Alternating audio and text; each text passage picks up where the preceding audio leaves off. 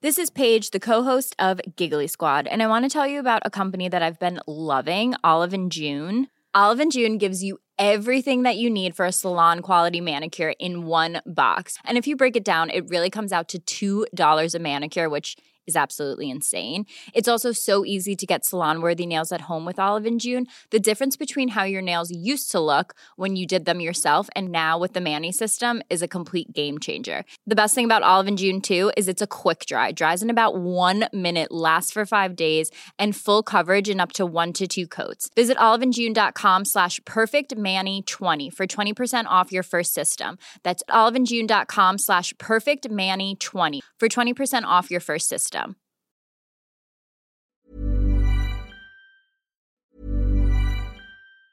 Wow. Nice. Yeah. What you're hearing are the sounds of people everywhere putting on Bombas socks, underwear, and t-shirts made from absurdly soft materials that feel like plush clouds. Yeah, that plush. And the best part? For every item you purchase, Bombas donates another to someone facing homelessness. Bombas. Big comfort for everyone. Go to bombas.com slash ACAST and use code ACAST for 20% off your first purchase. That's bombas.com slash ACAST. Code ACAST.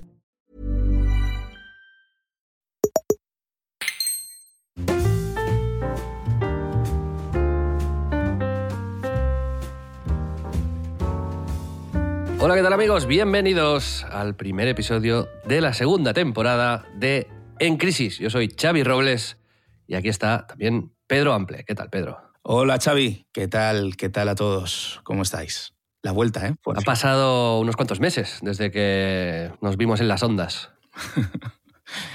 Qué bonito eso, ¿eh? Nos vimos en las ondas. O sea, tú ahora mismo estamos viendo como unas ondas dibujadas y tú me estás viendo ahí, ¿no? Ilustrado. Exacto. Como hemos pasado un verano donde hemos compartido muchos días, donde hemos podido hablar largo y tendido de En Crisis. Y vosotros, querida audiencia, veréis que ha habido un mogollón de cambios en este episodio y en los posteriores, pero son cambios para bien. Porque, Pedro, hoy, si quieres, hago, antes de hacer un poco de cháchara, un mini índice para que la gente sepa qué le espera. Pero el- la parte central del programa será una entrevista y así seguirá a lo largo de la temporada. Hoy entrevistamos a Borja Iglesias, que ahora os contaremos sobre él, una entrevista muy interesante. Y después, como siempre, volverán las secciones de qué estamos haciendo, donde tenemos un proyecto muy interesante que compartiros y muy especial para nosotros. Sí. Y nuestras recomendaciones también, de, ya sabéis, eh, pelis que ver, series que nos gustan, productos, eh, para acabar con también pues, alguna sección extra que luego veréis y que está a modo de sorpresa. Pedro, ¿cómo te sientes ante este nuevo formato? Yo, a mí me da la sensación de que esta segunda temporada es un salto adelante im- importante. No sé, yo tengo, tengo un poco de, de tensión. Hay una presión específica porque, porque no sé, o sea, creo que sigo siendo igual de, de idiota, pero el podcast parece que ahora tiene una, una marcha más, ¿no? Entonces, eh, bueno, yo estoy ilusionado, la verdad. Creo que, que seguimos teniendo la esencia de la primera temporada, que es eh, dos hombres de mediana edad buscan respuestas y nuevas motivaciones. Eh, uno de ellos se pone profundo, eh, otro dice me meces para sacarle de quicio y eso y al final el, la- el resumen es que nadie pesca. Para mí, la clave está en que al estar en crisis buscamos la sabiduría en la experiencia de otras personas. Esta es la intención que hay detrás de hacer entrevistas Sí, a partir de ahora, ¿no? En, en la primera temporada lo que hicimos es hablar de nosotros y intentar ver por qué estamos en crisis, por qué todo el mundo está en crisis, qué cosas, a pesar de que puedas tener una vida profesional fantástica, eh, te llevan a, a no estar plenamente seguro, feliz o a tope. Eh, son palabras un poco gruesas, no, no me lo toméis literal, pero eh, más o menos ya dijimos todo lo que teníamos que decir. Y ahora creo que, que hemos, nos hemos dado cuenta de que tenemos que escuchar, ¿no? Y, Sí. y no necesariamente mm, vamos a entrevistar a la gente desde un punto de vista profesional. No nos interesa tanto el éxito, los logros, el recorrido personal y profesional de esta persona, sino más eh, lo que ha aprendido por el camino eh, y cómo ha llegado al punto en el que estaba, sin aciertos, sin errores, porque al final pues la vida es una y nunca sabes si hay un camino bueno o un camino malo, ¿no? Yo por lo menos me lo tomo así, Pedro. Me parece muy bien. Sí, yo también. Creo que, que hemos encontrado este camino y que va a ser muy enriquecedor y luego el, el intentar sacarle el jugo a la, a la, gente que venga, que vendrá de entornos muy diferentes y el aplicarlo a cada uno a uno mismo, pues es un poco la esencia misma de este podcast, ¿no? De, pues eh, entiendo que hay mucha gente que no se dedica profesionalmente a cosas cercanas a las nuestras, pero que en nuestras reflexiones se vería, se vería reflejada también en, en sus cuestiones más, más personales o profesionales. Totalmente. Entonces, bueno. Yo creo que está, aquí está un poco la gracia, que yo creo que todo el mundo, es nuestra intención por lo menos, se pueda o sentir identificado con algunas de las reflexiones que, que haremos y que harán, pero también pues, sacar algunos aprendizajes para aplicarlos en, en el día a día, a pesar de que, como dices, cada uno es de su padre y de su madre, ¿no? Exactamente, sí. Bueno, y, y este, este verano, que, que, comentabas que hemos pasado bastantes días juntos y que estuvo guay, trabajamos bastante, pero también eh, me llevaste a sitios, o sea, fuiste un gran anfitrión porque fui a, Barcelona a estar allí contigo y, y, cocinaste y vimos El Señor de los Anillos y, bueno, eh, la vida a los 40 que siempre soñé.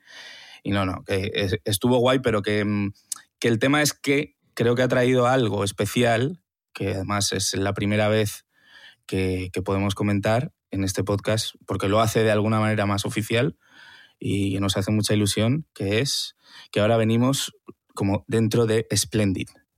¿Y qué es Splendid, Xavi?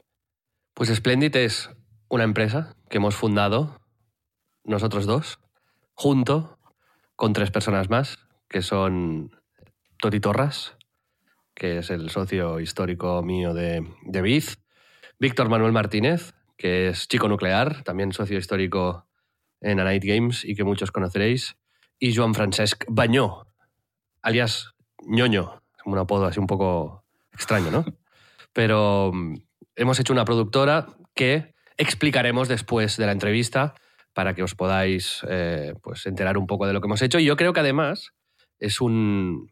Nos vais a ver trabajar en tiempo real, ¿no? En la temporada uh -huh. pasada, por, por, porque nuestro trabajo en creativo, en la agencia o comercial o lo que sea, pues tenía una, un componente delicado de que no podíamos a veces explicar exactamente qué estábamos haciendo. Tú nos has explicado el proceso de la grabación del documental, pero no podías profundizar mucho por cuestiones obvias de, confidencialidad, ¿no?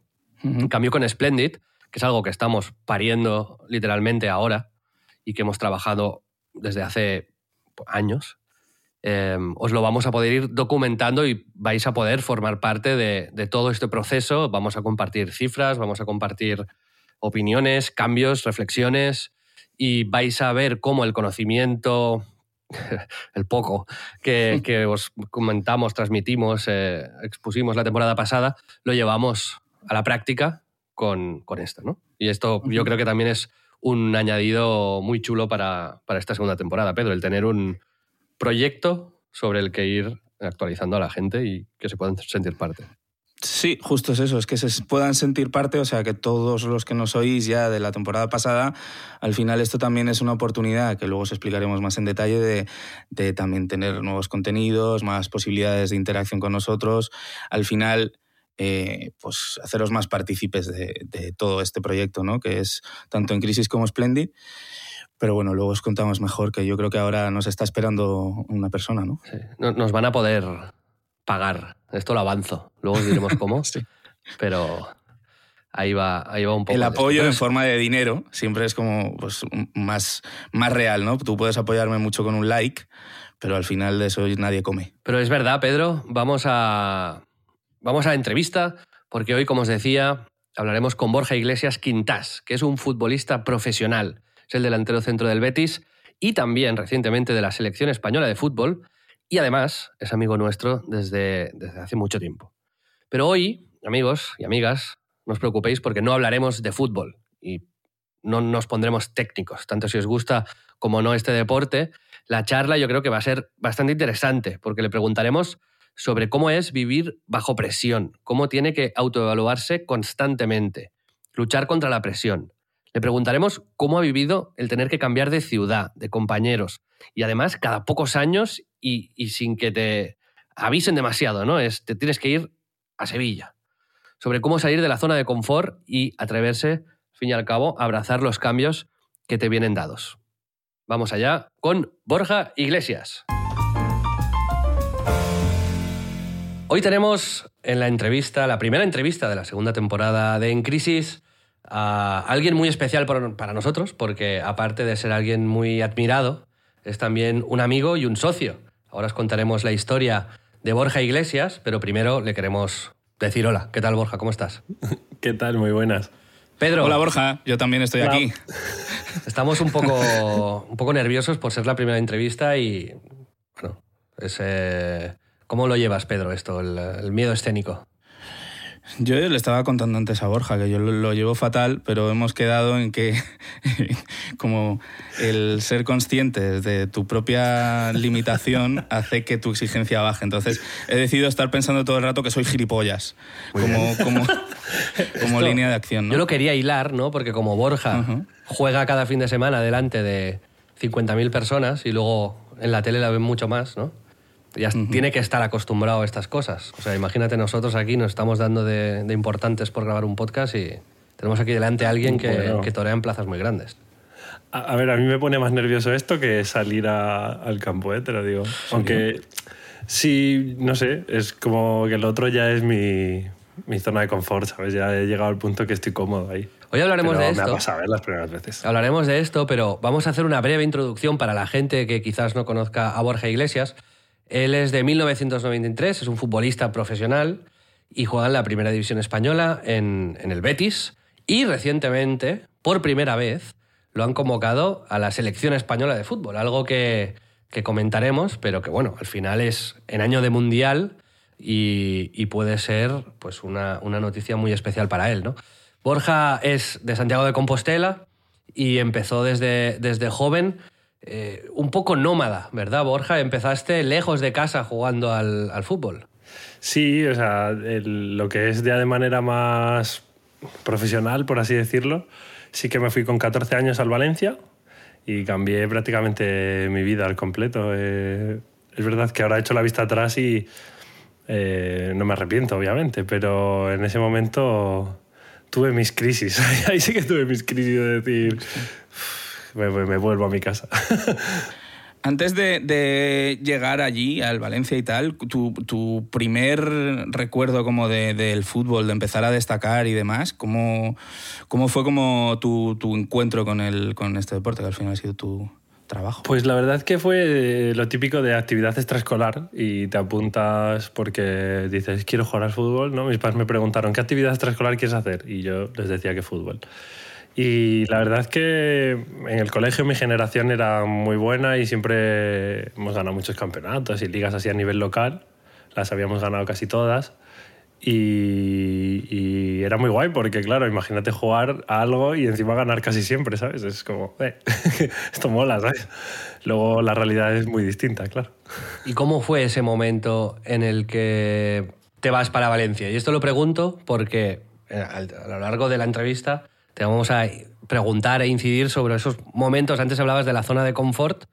Yo entiendo que con 14 años decías, irte de casa a, a hacer algo eh, donde hay ciertas expectativas puestas en ti y que su- supone un cambio brutal, tiene que ser un choque grande, tanto para tus padres como para ti. Sí, la, la verdad que ya solo vivir la, la experiencia, a pesar de que sabes que la dificultad de llegar a ser profesional es altísima, ya te coloca en un, en, en- como en un escalafón en el que ya hay expectativas en, ti para, para algo, ¿no? Desde que tienes 14 años. Es como que tienes que cumplir con, con lo que la gente cree, ya. ¿sabes? Es como te has ido de casa con 14 años, tienes que ser futbolista profesional. La realidad es que muchos nos vamos de casa muy jóvenes, pero la gran mayoría no, no, son, no son profesionales. Yo he tenido suerte, o sea, he trabajado mucho, obviamente, y he sacrificado muchas cosas, pero, pero he sido muy afortunado también. Entonces, es verdad que los primeros años, pues, no mucho, porque aún estás en etapa de formación y la gente no tiene esa expectativa tan clara puesta en ti, pero cuando te empiezas a acercar a tus 18 o 20 años, ya es como, eh, bueno, ya deberías estar ahí, ¿sabes? Ya deberías estar. Y yo, bueno, yo debuté en Primera División con 20, jugué un ratito, pero realmente hasta los 25 no volví a jugar un partido en Primera División. Y yo recuerdo con 22, 23, que la gente me paraba por Santiago y me decía, "Mm, igual se te está pasando, ¿no? Y decía, bueno, yo qué sé, cada uno también tiene sus momentos y su... Y su Al- vivencia. algo, así, algo así pasó en el mundo virtual, que es como nos Algo conocimos. así pasó, algo así pasó. Perdonadme la anécdota, pero creo que puede ser interesante para la audiencia. Pero Borja, que es un aficionado a los videojuegos, eh, yo estaba con el canal de Eurogamer e hice un vídeo de Football Manager donde eh, se me ocurrió hacer un mes en la vida de eh, el entrenador Xavi, ¿no?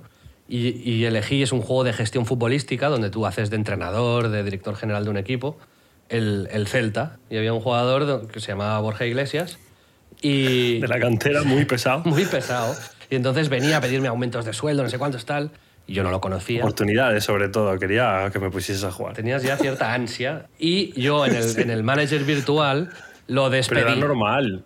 Era normal. Si la gente por la calle me decía que se me estaba pasando ya la edad, tenía que utilizar todas mis armas. yo pensé eso, ¿no? Miré el juego y dije, este tío, ¿qué, qué, qué hace, no? Aquí es un... Y, y lo despedí y entonces dio la ¿Lo casualidad... despediste? Escucha, paremos un momento. Dime. lo despediste. O sea, tu opción La carta de ante alguien que tenía como ganas de triunfar y como intenciones de ir hacia arriba fue, no, no, este fuera, ¿no? Fuera, o sea, cortaste el talento. A mí no, no me Rescindir, fuera. Sí, sí. Entonces lo despedí. ya, pero a ver, la verdad es que me despidió porque el finiquito y eso era bajo. Si llega a ser el de, el de Yago Aspas, no lo hubiese. ¿sabes? Pero con la casualidad entonces de que publicamos el vídeo y Borja escribió por Twitter en plan, ostras, así tratáis a, a un, a un, eh, suscriptor de Eurogamer, tal. Y en- ahí es donde nos conocimos y empezamos a, tener relación. sí, sí. Pero efectivamente es un ejemplo virtual de lo, que, de lo que sentiste, supongo, en esa época, en ese impasse, ¿no? Pero que fue un impasse que tampoco fue un impasse eh, malo, porque al final estuviste No. en la cantera del Villarreal, estuviste en el Celta, en las categorías inferiores, y luego en 2015 eh, debutaste en primera y te fuiste ya al Zaragoza, en 2017. Exacto, sí. Eh, la verdad es que a pesar de que pues, mi, mi ascenso dentro de lo que es el, el mundo del fútbol no fue muy rápido, eh, sí que siempre fue bueno, ¿sabes? Iba cumpliendo etapas e iba progresando. Entonces, claro, yo recuerdo cada momento como eh, súper bueno, bonito, disfrutando mucho del fútbol, marcando goles. Y es verdad que, claro, yo veía a compañeros míos que pasaban muy rápido y que de repente un año estaban en juveniles conmigo jugando y al siguiente estaban jugando Europa League o Champions con el Villarreal o con el Celta o lo que sea. Y yo decía, "Joder, yo me siento también preparado para estar ahí. Pero es verdad que muchas veces son...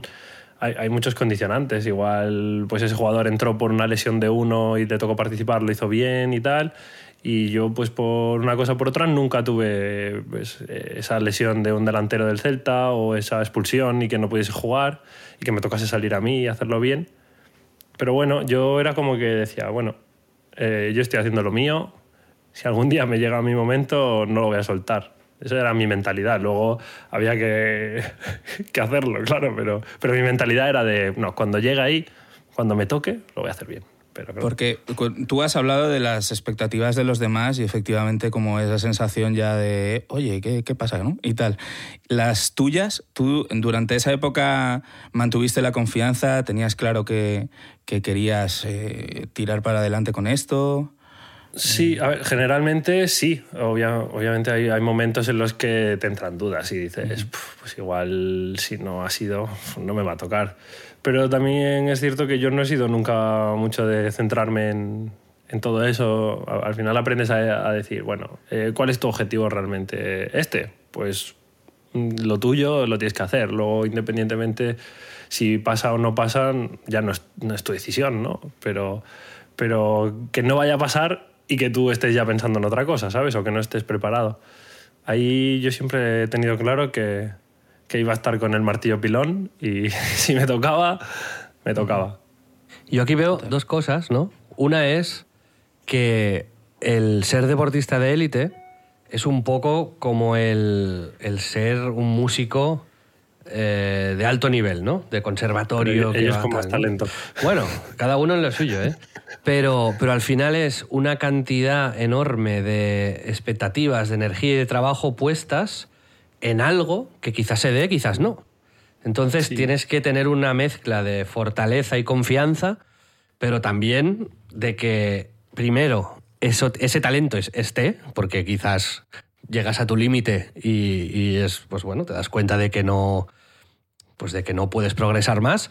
Y, y también hay, hay un punto en el que te tienen que ver. Entiendo que, que hay un, entrenadores, hay preparadores, hay compañeros, lo que decías tú de las lesiones. Es, es complejo eh, gestionar este mix de elementos en los, que, en los que interviene tu fortaleza mental, interviene la suerte, interviene el talento, interviene la decisión de un tercero que quizás eh, te descubra o quizás no. Sí, adem- además que, que muchas veces no, no tienes por qué estar haciendo algo mal, sino que es. pues, la persona que decide pues, tiene otro gusto o, o busca otra cosa y ya está. Tampoco.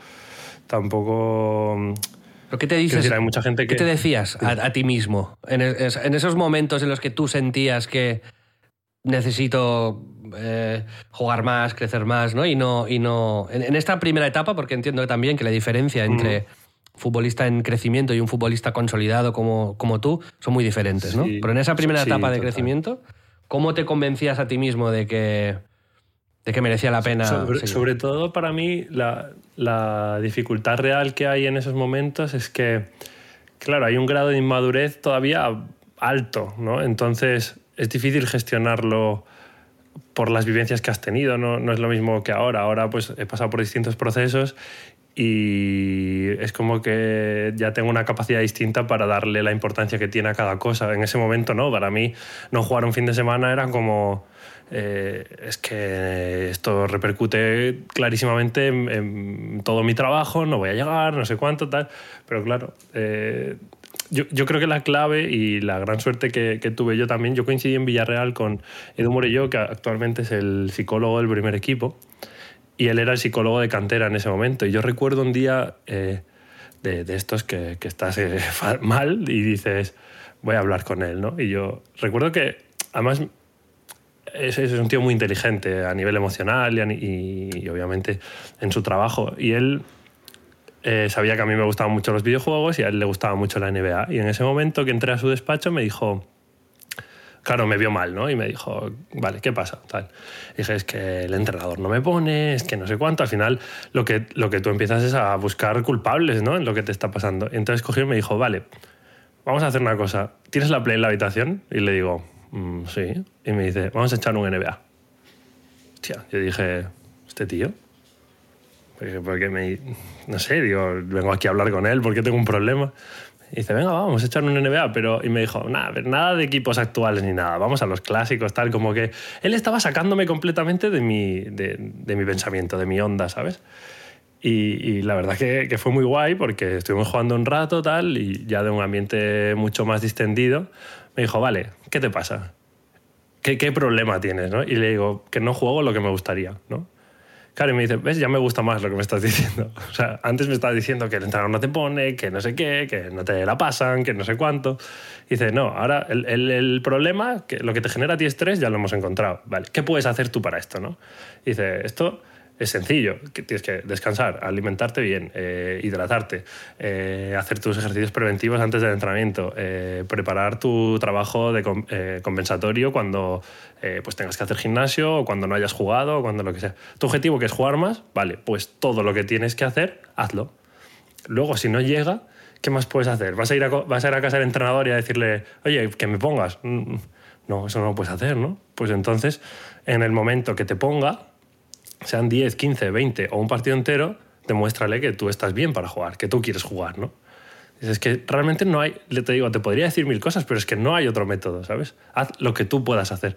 Y desde ese momento yo dije, hostia, es que, es que no hay otra solución. Quiero decir, yo voy a hacer lo mío. Luego, ya cuando llegue el momento, tienes que estar preparado física y mentalmente para aprovecharlo. Y la verdad que me marcó mucho por, por- obviamente por, por lo que fue y, porque creo que es algo que ya interioricé desde ese momento, pero sobre todo por cómo lo hizo, ¿no? Cómo fue capaz de decir, ¿cómo le entro yo a este tío? Venga, claro, luego tú esas cosas las adquieres cuando a mí me pasa con algún compañero mío ahora que igual no tienes tanta afinidad y no es lo mismo que yo se lo diga a un compañero que a alguien que tiene más afinidad con él, ¿no? Entonces, eh, a mí ese momento me sirvió para decir, vale, eh, genera tu estrategia para llegarle a él, ¿no? Tú- si tú no llegas por lo que sea, pues un compañero tuyo podrá llegar a través de otras cosas, ¿no? O, detecta qué es lo que le gusta, busca eso, ¿no?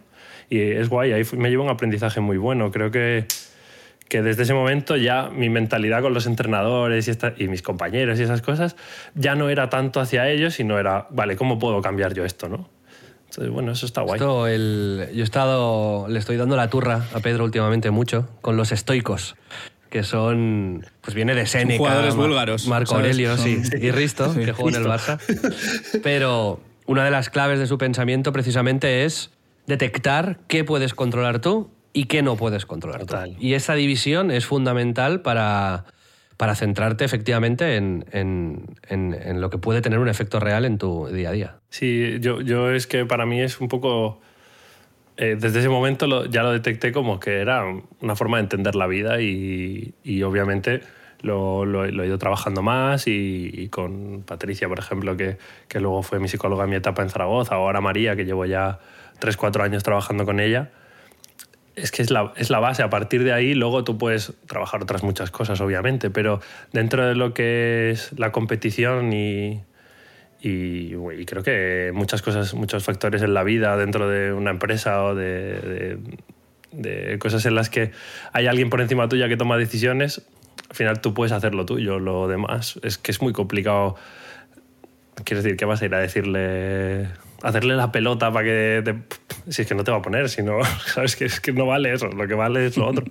Sí, es como es un, un sector en el que es tan obvio que es una cuestión de, de talento y de rendimiento, ¿no? Que no hay. Al final puedes escudarte en otras cosas que, que una vez que ya efectivamente tienes la oportunidad de estar ahí, eh, cuando lo aprovechas es, eh, es bestial, ¿no? Y, y una pregunta, Borja, ¿quién, quién ganó al 2K? Pero sabes, como quedarte con eso, ¿no? Como... Sí, lo importante fue que generalmente ganaba yo, es verdad que yo Claro, también claro. le metía muchas más horas que él.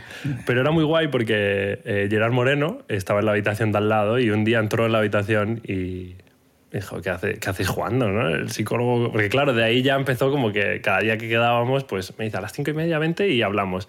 Pero a las cinco menos cuarto estoy en tu habitación, vamos a echar un par de partidos, ¿sabes? Era como... Y claro, Gerard, que es hiper competitivo, o sea, es de los... Yo es de los compañeros que he tenido más competitivo que he visto. O sea, y tramposo, o sea, le valía todo, ¿sabes? El típico que antes del salto inicial le daba start, luego te lo quitaba para saltar él, bueno, de todo, ¿no? Entonces, claro, se generó ahí un, ambiente entre los tres muy guay, de una competición que, que molaba y, y que dices, joder, a veces que parece que estamos tan distantes, ¿no? Imagínate, claro, un futbolista ve un psicólogo y es como, "Uf, este viene a comerme la cabeza, ¿sabes? Es como, déjame, ¿no? No quiero... Y luego, en cambio, te das cuenta que tienes muchísimos gustos en común, que encuentras puntos en los que se afianza esa relación y luego es mucho más sencillo trabajar. Yo, yo pienso de esa manera. Hay gente que piensa que, que tener unos vínculos externos a lo que es la profesión puede distorsionarlo o que yo le haga menos. Yo, en cambio, para mí es al revés. Yo cuando genero un vínculo importante siento una responsabilidad mayor y, y le, y le quiero responder. O sea, entonces, no sé, es, eh, es guay. Yo creo que ahí me llevé una, una- un aprendizaje muy guay. Yo opino como tú. El- al, hilo, al hilo de eso, Borja, solo una, una perdona, Xavi, que es solo esto, porque me parece como interesante lo que ha dicho de ese nivel de conseguir confianza con la gente en la que trabajas. Borja es un tío que se ve desde fuera muy claramente que hace mucho vestuario, que, que consigue eh, de sus compañeros sacar cosas buenas, ¿no? Es, es una cosa... ¿Cómo de importante para ti es este, este espíritu de equipo, este abrir camino también para otros eh, a través de tu trabajo, pero sin ser egoísta, ¿no? ¿Cómo, cómo... Sí, eh, yo, yo lo intento y es verdad que en cierto modo también es siendo egoísta un poco, porque imagínate, yo, por, ejemplo, soy el delantero centro, yo al final soy un finalizador o, la, punta de lanza de- del ataque. Yo dependo claramente de mis compañeros. O sea, cuanto mejor estén mis compañeros, cuanto más generen ellos, más voy a tener yo. Es una realidad. Pero creo que va más allá. No sé, cuando tú generas una sinergia bonita en el vestuario, eh, es que es todo mucho más sencillo. Al final, eh, el día a día es mejor, eh, la gente está de mejor humor, cuando hay un problema se soluciona mucho antes. La verdad que en ese sentido yo soy de los que cree que, que cuanto más se cuide al resto, mejor te viene de vuelta. Entonces, no sé, creo que es, es importante cuidarlo y, y que cuando yo estuve en una situación eh, pues de ser menos importante o de, de ser el recién llegado y tal, yo con la gente que me quedo y de la gente que he aprendido es la que vino y me dijo, oye, si necesitas algo, oye, si tal, que te podemos ayudar, que no sé cuánto. Creo que eso es fundamental y, y, eh, desde mi punto, desde mi posición ahora intento ayudar, aunque seguro que muchas veces no lo hago, pero intento aprender también.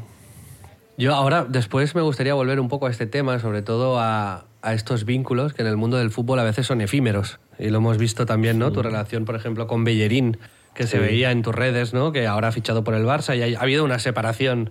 Eh, y, y estas cosas a veces una no las piensa, ¿no? Pero, pero yo en mi situación, o Pedro en la suya, en nuestro lu- lugar de trabajo, creo que enfocamos mucho como tú eh, nuestro día a día y, y para mí lo importante es no es hacia dónde va el autobús, sino con quién estás en el autobús, ¿no? Muchas veces. Pero antes hablabas, para no dejarlo, de, de tu trabajo con, con psicólogos, tu trabajo a la hora de evaluar tu rendimiento. Y, y para mí, en ese sentido, siempre he tenido mucha curiosidad porque creo que para un deportista profesional, y esto lo he hablado alguna vez contigo, de que te analizas mucho, incluso con tecnología, em, Sí. tú ves cómo mejorar, pero entiendo que tam- también llega un momento en el que ves tus propios límites. Es decir, tú no eres Lewandowski ni eres Benzema. Entonces, no sé si quieres serlo y crees que puedes serlo, o dices, no, yo soy otra cosa, yo soy Borja Iglesias y me voy a hacer fuerte siendo Borja Iglesias, ¿no? Es decir, ¿dónde pones el límite y si eres como Gerard hiperambicioso o has aprendido otra cosa con estos años? Bueno, creo que, que hay que buscar un equilibrio entre las dos, ¿no? O sea, quiero decir, obviamente no soy ni, ni Lewandowski ni Benzema, es una realidad en, en cuanto a características. Podría parecerme más a uno que a otro, o en ciertas cosas más a uno que a otro. Eh, lo que sí es, me gusta mucho evaluarme a mí, obviamente, porque creo que eh, viendo en lo que estás haciendo bien o lo que estás haciendo mal puedes mejorar mucho, pero adquiriendo de, de los mejores cositas que ellos hacen que tú puedes implementar en tu forma de jugar. Quiero decir, yo obviamente no, no soy igual de potente que Haaland, por ejemplo, pero sí que puedo eh, aprender a, analizar cómo él se orienta cuando va a recibir un pase al espacio, cómo utiliza el cuerpo cuando eh, hace un control. Claro, son ciertas cosas que obviamente no lo voy a hacer igual que él, pero sí que puedo implementar y me van a ayudar a subir un poquito ese nivel en esas carencias que yo puedo tener. Luego, obviamente, eh, yo qué sé, eh, yo veo a Iñaki Williams y es imposible que corra como él, por ejemplo. Eh, pero bueno, sí que puedo analizar cuándo hace ese movimiento, por qué hace ese movimiento, o no sé, claro, irte a algo mucho, mucho más difícil como puede ser el control orientado que tiene Karim, por ejemplo, que no falla nunca, pero claro, es que eso es, es talento, pero ¿cuánto puedo acercarme yo a eso? ¿no? Ese es mi objetivo. O sea, y, y creo que al final eh, tenemos muchísimas herramientas para analizarlo y para verlo muy claro. Y luego tenemos gente con nosotros que trabaja continuamente, yo qué sé, desde lo que te decía antes, de hacer un control y, un choque con un defensa. Es que no solo está el, gesto técnico o el movimiento, sino está, vale, eh, cuando tú haces un choque de ese estilo, ¿qué músculos estás utilizando? ¿Cómo puedes trabajar de manera funcional ese músculo y de una manera en la que puedas trasladar al, fútbol dentro del gimnasio, por ejemplo, ¿no? Y claro, tenemos profesionales que a ese nivel son capaces de analizar qué carencias tienes, bueno, nos hacen un montón de pruebas, yo qué sé, pues por ejemplo, si tu isquiotibial izquierdo trabaja igual que el derecho, o tiene menos fuerza, o es capaz de activarse más lento, más rápido, o sea, llegamos a un punto de que nos miden mucho y a través de esas mediciones saben en qué podemos mejorar. Y la realidad es que en cuanto trabajas eso, notas la mejoría. Y notas la mejoría en acciones de fútbol, que eso es lo, eso es lo bueno y lo bonito, lo que, lo que luego a ti te, te reconforta, ¿no? Porque si tú dices, no, sí, me he puesto más fuerte, vale, está guay, ¿no? Entonces, es una fotito en, en la playa y está muy guay. Pero la realidad es que la mayoría no trabajamos para tener un abdomen perfecto o para tener el pectoral bien marcado, no. Trabajamos para que cuando yo vaya a recibir de espaldas y me pare, que, que el que viene detrás mía no me haga así con el brazo y me tire, ¿no? Entonces, claro, eh, hemos llegado ya a un punto que todo está tan medido que el que no mejora es porque no quiere y porque no quiere trabajar.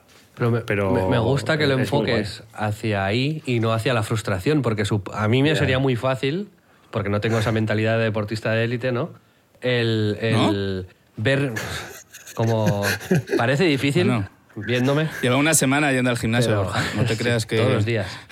Pero Sí, cuidado. a, a mí me costaría mucho eh, detectar mis límites y sentir impotencia por no poder llevarlos más allí por un tema de talento, por un tema de lo que sea, ¿no? Pero, eh, o sea, me gusta tu forma de pensar porque es eh, me, me ap- me aporta una perspectiva muy distinta, ¿no? Que es, eh, me fijo en lo que hacen los demás y lo incorporo a lo mío para tener un mix diferente. En mi medida, ¿no? Que eso es muy que no interesante, eso es muy, muy Ni peor ni mejor, es eh, con mis capacidades genero algo que es único. Por ejemplo, lo veo, yo qué sé, Canales o Nabil, yo los veo entrenar y, y me voy a mi casa a veces que digo, mira, os odio, ¿sabes? Porque habéis hecho tres cosas que yo, por mucho que, que intente, no las voy a hacer porque es talento. O sea, quiere decir, eso es que ellos tienen la capacidad innata de ejecutar de esa manera, ¿sabes? Luego, aparte, que están muy trabajados físicamente y que son jugadores que... que Bueno, ellos tampoco currantes. hacen cosas que haces tú, eh, amigo.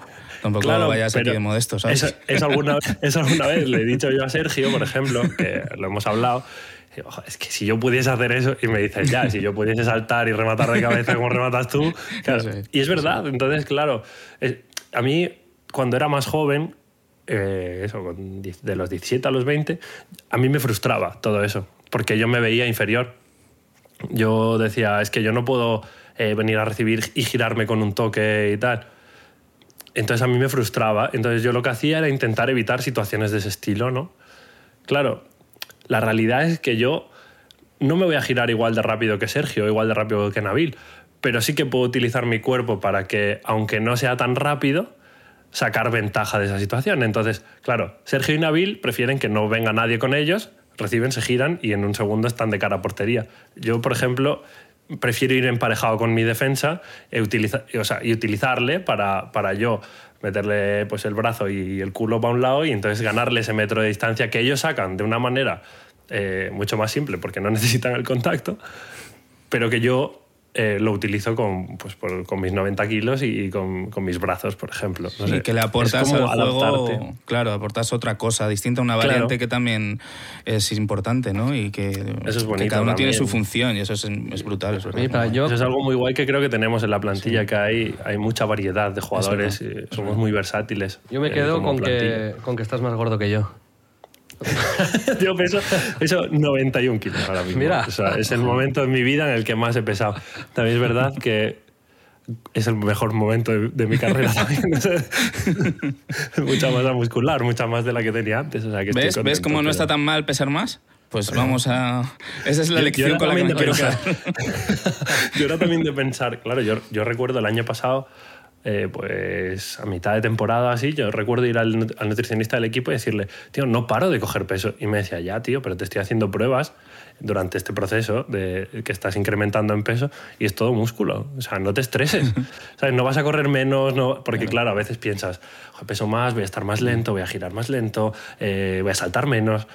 La realidad es que no, porque si tu cuerpo está mejor preparado para hacer ese salto, vas a, vas a levantar ese kilo y medio que tienes de más, ¿sabes?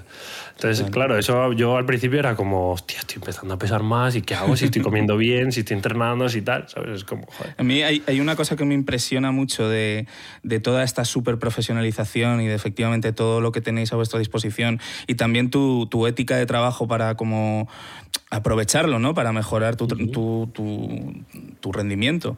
Y es que al final eh, esto hace como que esta súper profesionalización como que hace como que nos olvidemos un poco de que todo esto surge de un juego, de algo que, que sigue siendo una pasión para ti, y, pero como que, ha- que has conseguido que este equilibrio siga existiendo, porque se te nota hablar con pasión todavía del fútbol, que no es algo que... Y eso es, es muy llamativo, ¿no? Y es algo que, joder, yo creo que tenemos también los tres en común, porque, bueno, Xavi, pues los videojuegos, eh, surge toda su- de ahí sus pasiones, lo mío con la creatividad es un poco lo mismo, ¿no? Y el haber conseguido esta profesionalización sin perder el que sea divertido todavía, yo creo que es, es- es equilibrio es jodido, ¿no? Sí, su- supongo que como vosotros también habéis, habréis tenido vuestros momentos de decir, "Pff, estoy cansado de esto, ¿no? O, o no me gusta lo que rodea esto, o a mí, a mí me pasa mucho, o sea, para mí es uno de, de mis puntos de estrés más grandes dentro de mi profesión, que hay muchas cosas que no me gustan del todo, pero yo lo digo muchas veces, para mí lo que hay de las cuatro líneas del campo hacia adentro es que eso es mi pasión desde que era niño y supongo que a vosotros os pasará con, con ambos sectores. O sea, tendréis algo que, que os devuelve a, ese sentimiento súper pasional de, de disfrute, de que realmente lo estás haciendo y no es un trabajo. Obviamente es un trabajo, pero que, que no lo sientes de esa manera. Luego hay muchas cosas que dices, "Joder, esto, es un poco, esto sí que es un trabajo, ¿sabes? Porque esto me molesta hacerlo.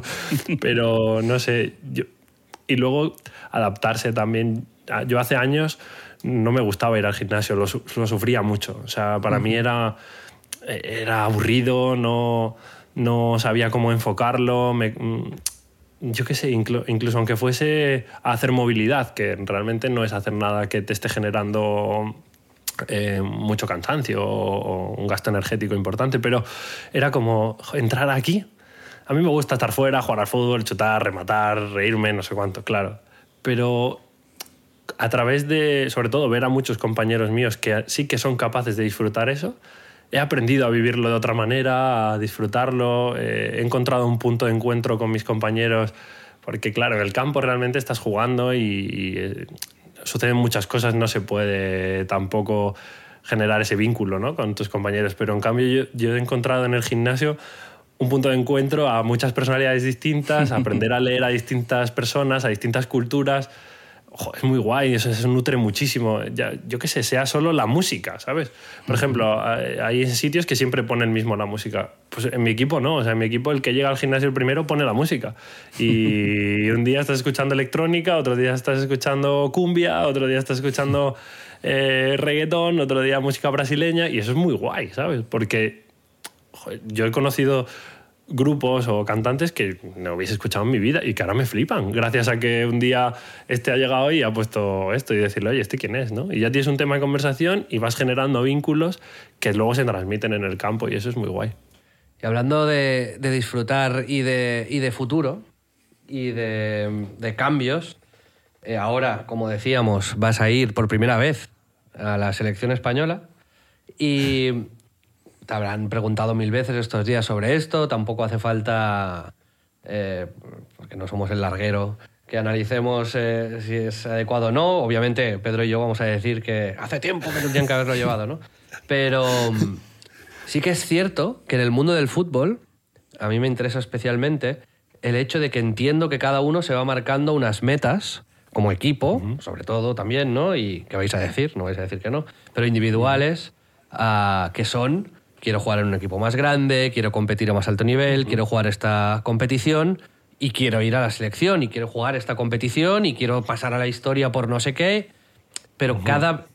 Y cre- creo que tiene que ser difícil también, con, o no, a lo mejor es fácil, ¿eh? pero para mí, desde mi punto de vista, es una situación que eh, lo hemos hablado mucho en la primera temporada de En Crisis, en, en la circunstancia específica de Pedro y, y- y mía, ¿no? De, hay una cosa que se llama la falacia de la llegada, ¿no? Que tú tienes una meta muy clara, ¿no? Y dices, ostras, cuando gane la liga voy a ser feliz, ¿no? O cuando venda esta empresa, o cuando consiga un millón de visitantes. O, a una escala más pequeña, una metáfora que se usa mucho es cuando me compre el coche, ¿no? Y entras en el coche y, es, y el olor del coche nuevo. Pero el olor del coche nuevo dura eh, efímero, seis sí. semanas, ¿no?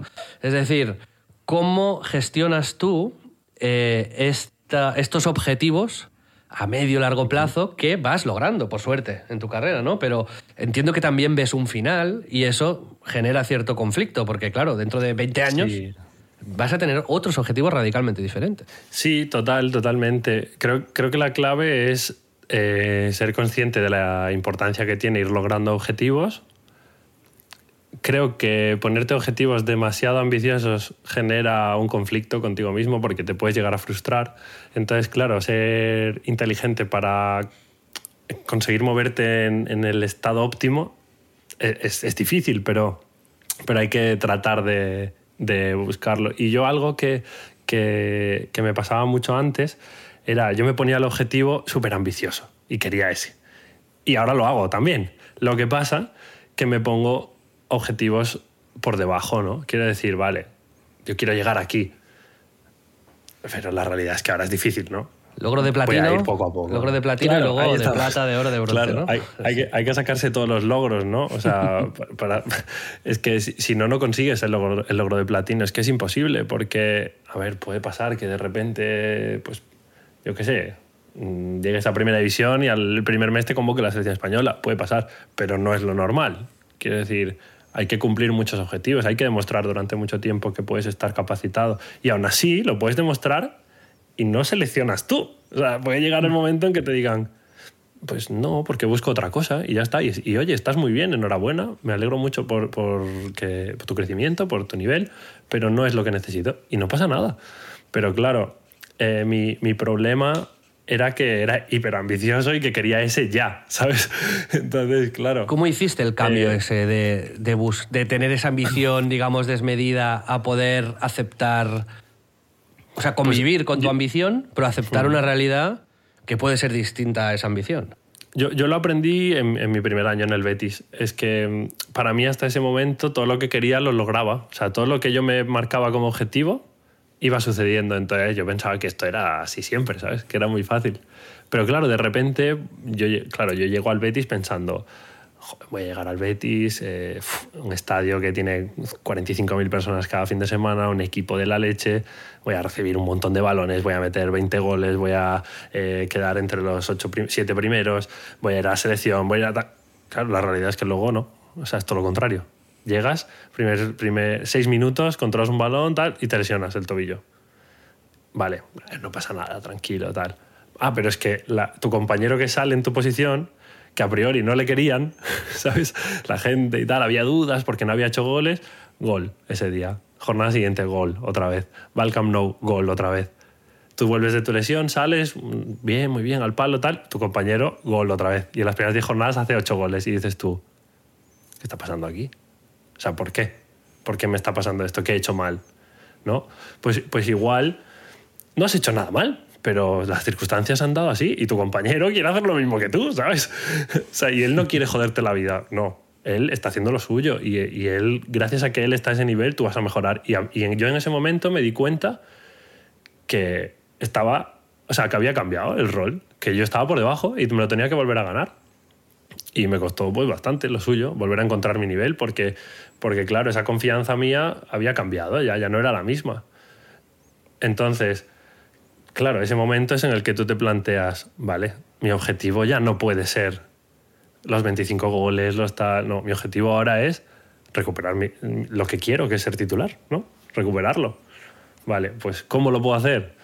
Pues entrenando con cabrón, siendo buen compañero eh, y aprovechándolo cada vez que salgo. Y durante mucho tiempo creo que hice las cosas muy bien y entrenaba y trabajaba fuerte y e intentaba estar de buen humor y tal, pero luego salía al partido y por, por los factores que fuesen, es que ya no juegas igual con la misma confianza y yo fallaba cosas que yo decía, ya no a nivel de rematar a portería, porque es que casi ni tenía ocasiones, pero eh, de repente una descarga en medio campo que yo habitualmente la suelo hacer bien, pues no la estoy haciendo bien y era, claro, ¿qué me pasa? Eh, ¿Qué me está pasando? Eh, ¿Por qué fallo esto si habitualmente lo hago bien? Claro, el siguiente día ya la primera que vas ya vas con miedo a decir, no la puedo perder, no la puedo perder, la pierdes. Entonces, claro, es volver a resetear y decir, eh, ya no estás ahí, se ha ido. Vale, puedes pensar, oh, qué mala suerte, me he lesionado, qué mala suerte, justo sale Loren y hace gol, qué mala... su-". No, la verdad es que no, o sea, no vale eso, me da igual. Mala suerte no, me da igual, no vale. O sea, ¿qué puedo hacer yo? Volver a entrenar a tope y he estado mal hoy, vale, pues mañana otra vez. Y he estado mal, pues mañana otra vez. Y es que no hay otra. Llevamos ya un ratito, ya te vamos a dejar descansar y disfrutar de, de- de las buenas noticias que has tenido. Pero yo te quería preguntar también, consejo, Pedro, no sé cómo plantearlo, es la primera vez que lo hacemos. ¿Cómo, lo pla- cómo Pues yo tampoco, pedirías? ¿Qué tipo de consejo? Yo iba a- como un consejo para... ¿Para, para, para qué? Para sea, salir de la zona de confort. Yo cuando lo estaba, cuando estaba oyendo lo de lo de Toquero, a mí me, me- como ya estaba pensando en como que nos diese consejo para rematar de cabeza, ¿no? Al final tiene, ese es como un ejemplo, como tienen que ser ejemplos como muy concretos de cosas que te puedan servir para limpiar tu cabeza, para eh, para salir de tu crisis, ¿vale? O sea, lo que se te ocurra. Yo siempre hago una reflexión cuando las cosas no me van del todo como me gustarían, porque habitualmente nos centramos en cuando no te va bien, pues eh, a nivel profesional o dentro de una amistad o una pareja.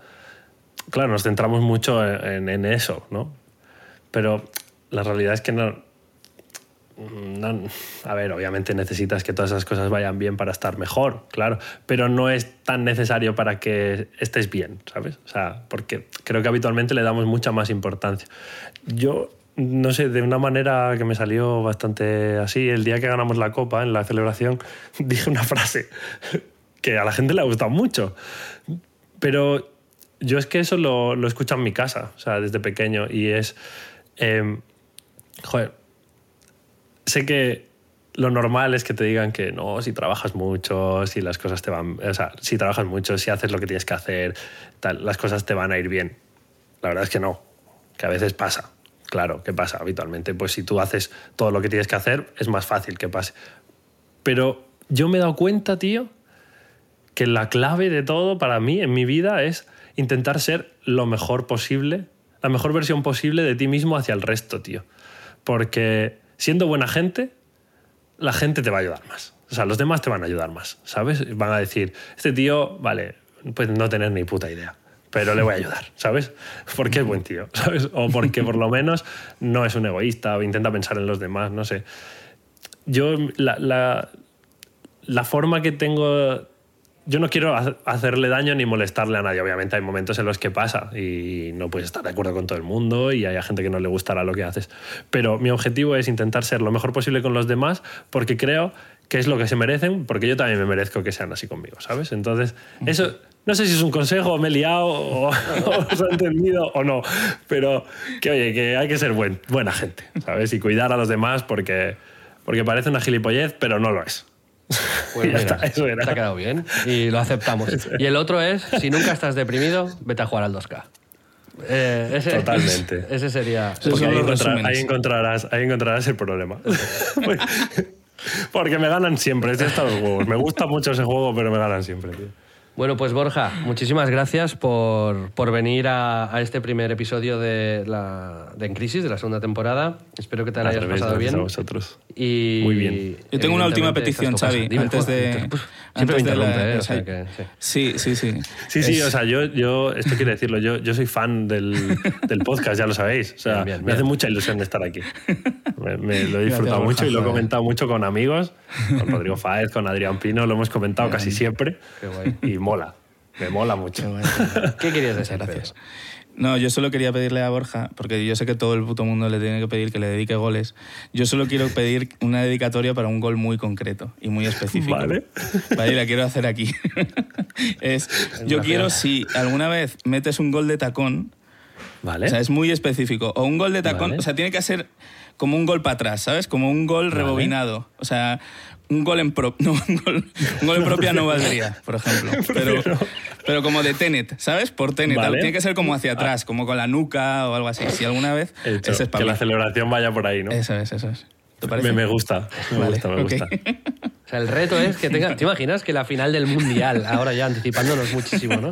Haga la celebración Tenet y pase la historia esto de un podcast de no sé qué. de- Que la gente no sepa por qué he hecho esa locura, pero que realmente aquí la gente que ha estado disfrutando del podcast, los reals, los OGs, est- estén ahí. Bueno, Borja, pues muchas gracias, Muchas gracias, y nos vemos A pronto. vosotros. Un abrazo. Un abrazo, gracias.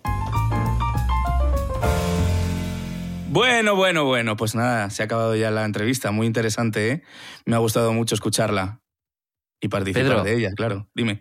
¿Cómo nos has visto en esto? Yo tenía mucho miedo porque no. Yo he entrevistado a Sí, mucha sí. gente, pero del mundo del videojuego. Entonces, aquí ya hay un plus de responsabilidad y Sí. tenía pánico escénico, ¿eh? Sí, sí, sí, estábamos nerviosillos, ¿eh? Ha sido, ha sido curioso.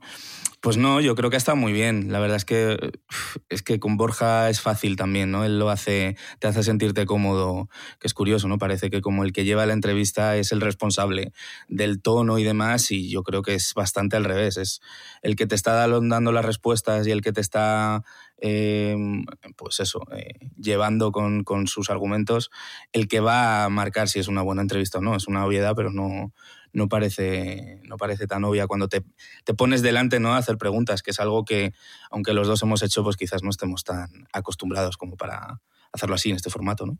Yo creo que es cierto que Borja tiene un, un plus de, de facilidad, ¿no? Es decir, nos lo ha puesto muy fácil y, y el tío ha enfocado muy bien, yo creo, todas las respuestas sin, sin esconderse. Y me ha gustado y creo que además he aprendido mucho. ¿eh? Es- he sacado varias reflexiones interesantes que lo que decíamos al principio, ¿no? que podemos aplicar luego en nuestra vida personal o nuestra vida profesional. Pero me Sin flipo, duda. por ejemplo, cómo, eh, pues no sé, nuestro trabajo creativo, a lo mejor con Splendid, ¿no? que lo vamos a ir comentando aquí, pues la gente sí va va a ir evaluándolo, pero a lo mejor dentro de 6, 7, 8 meses, pues decidimos aplicar cambios, ¿no? Pero como un futbolista vive con esa agonía constante de juego un partido y en 90 minutos resumo el trabajo que he hecho durante una semana, dos semanas. Cómo tienes que cambiar radicalmente luego. Eh, Y, habrá muchos otros trabajos, a lo mejor como eso, el de músico profesional, ¿no? O, o la gente que trabaja de cara al, al público en, en periodos de tiempo concentrados. Y, y es curioso cómo ese tipo de presión la, la gestionaba Borja de una manera muy madura. Así es, sí, sí, sí. Es, eh, es como si de alguna manera cada partido de fútbol, yo creo que lo comparabas con los músicos, pero me parece como que tiene una cosa muy específica que es eh, que es imprevisible, ¿no? Que el resultado, por mucho que tú eh, no vivas 24 horas para ello, no depende ni de coña solo de ti, depende de mil factores, rollo incluso que, que de pronto pues ese día nieve, ¿sabes? Y que, que, que ya no puedas correr con la misma comodidad que haces hecho en los entrenamientos. Entonces, O que el entrenador no te ponga, es verdad, ¿eh? Justo, que, que- sí, sí.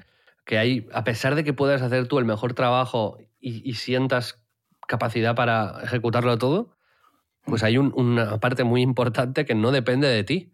Sí, sí, sí. Eso es, y veo esa es- metáfora que dices con el con cada partido es como una empresa, ¿sabes? Es como Sí, te has sí, preparado sí, no sé qué, no sé cuál y, y en 90 minutos todo lo que pasa eh, es el fruto de tu trabajo y es toda la opinión pública, todo el resultado de cuánta gente ha ido a verte, ¿no? incluso, ¿no? Eh, Sí, sí, yo qué sé, es brutal. Sí. Es como me recuerda a un monólogo que vimos que está en Netflix. Luego os- te digo, te acuerdas, ¿no? El, el- un cómico que es asiático. Que Ah, sí. El que vimos en Logroño, ¿no?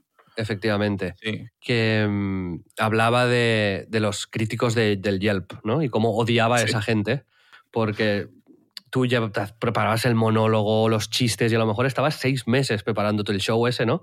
Luego había alguien que te veía en una butaca, mm, se reía dos veces y luego te ponía dos estrellas, como que es muy fácil tumbar un trabajo de muchos meses o muchos años y, Sí. y la importancia que se le da muchas veces a, a esa crítica que el- la persona que la ha hecho a lo mejor ha tardado tres segundos y no ha reflexionado absolutamente nada sobre lo que estaba haciendo, pero tiene un efecto Sí. grande en, en lo demás, ¿no? Y como en el mundo del fútbol y en otros negocios pasa eso y, y lo frustrante que puede llegar a ser, ¿no? Que no, que no se vea el trabajo extremo que hay detrás y solo se te valore por, por, por cosas, no sé, a veces... Sí, ¿no? A veces un tuit, ¿no? Como decía Borja, ¿no? A veces un...